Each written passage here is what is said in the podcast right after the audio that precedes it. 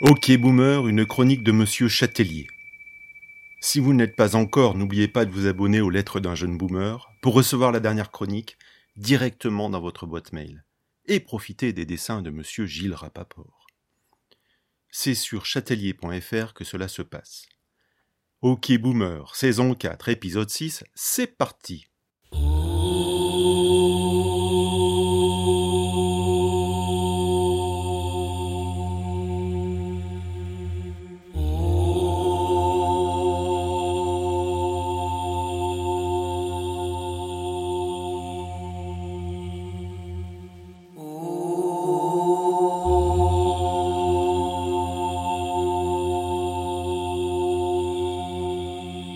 Quand j'étais chanteur, les premières notes de Purple Haze sonnaient juste L. Notre guitariste solo était un bon. Il en voulait ce soir-là. C'était notre chant du cygne, tout le monde le savait, et c'était moi le drôle d'oiseau pour l'occasion. J'avais calmé mon trac habituel avec la dose de bière recommandée par la faculté, ce qui était le thème de la soirée, à entendre le public hennir d'impatience. Gala de la fac de droit de Clermont-Ferrand 1991. 2000 futurs juristes, suant le houblon, réclamaient un dernier morceau après avoir acclamé nos reprises bancales des The Cure, The Police, Santana et Mylène Farmer. Je ne vais pas réécrire l'histoire pour cette chronique. Je m'élançai pour un dernier hommage à Hendrix, Jimmy de son prénom, à qui je présente officiellement mes sincères excuses aujourd'hui. Un dernier hommage qui était un miracle pour celui qu'on surnommait le clochard. Toc toc, toc toc, toc toc, toc, toc toc, toc toc, toc, toc toc. Quatre ans plus tôt, c'était mon obsession. Je n'endormais plus la nuit, et mes draps en étaient les témoins.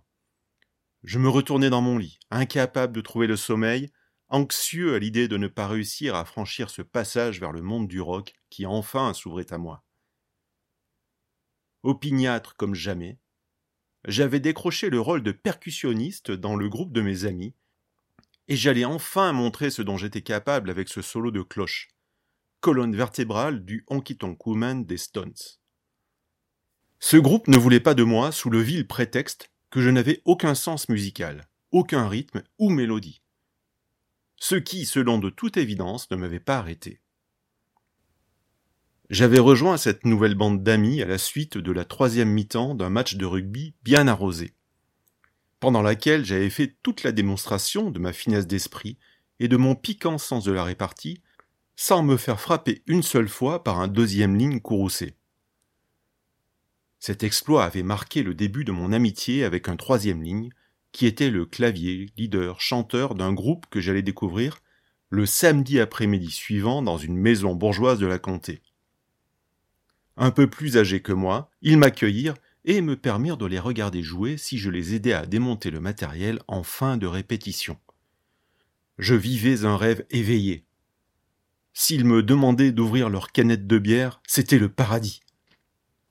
Quelques semaines après mon arrivée, le batteur se faisait remercier. Une sombre histoire d'absence lors d'un concert, ce qui semblait gênant pour un groupe de rock à ce que j'ai compris. C'était ma chance. Je leur présentais un ami qui battait le rythme en toute occasion, un fan de jazz qui frappait comme un bûcheron. La mule venait de rejoindre le groupe et de m'offrir un golden ticket vers le devant de la scène. C'est au tambourin que je fis mes premiers pas sur The Mama de Papas, perdus dans leurs rêves californiens. Mais c'est sur Honky que je démontrai tout mon sens de la syncope et du contretemps. Je suis un spécialiste du sujet. La cloche a été ma dernière incursion dans la percussion, après que j'ai réussi à partir à contretemps dans le silence, au début du morceau, ce qui m'a valu le délicieux surnom de clochard. Sur le refrain de ce même morceau, mon filet de voix, à la quinte, me permit de m'approcher du micro pour y pousser la chansonnette. Ce qui fit dire à mon amoureuse de l'époque à l'une de ses amies qu'elle sortait avec un chanteur. Quatre ans plus tard, après des centaines de concerts, non, des dizaines de concerts serait plus juste, des tournées estivales au bar du camping de la Comté, à un bal de réveillon honteux, j'en fais toujours des cauchemars, notre groupe jouait sa dernière carte, et nous allions terminer en beauté. Sautillant vers l'échafaud de mes rêves de rock, mi-Jacques Perrin des Demoiselles, mi-Kurt Cobain Preppy, je miaulais une dernière fois Purple Haze, All in My Brain. Elle avait dit à sa copine que j'étais chanteur.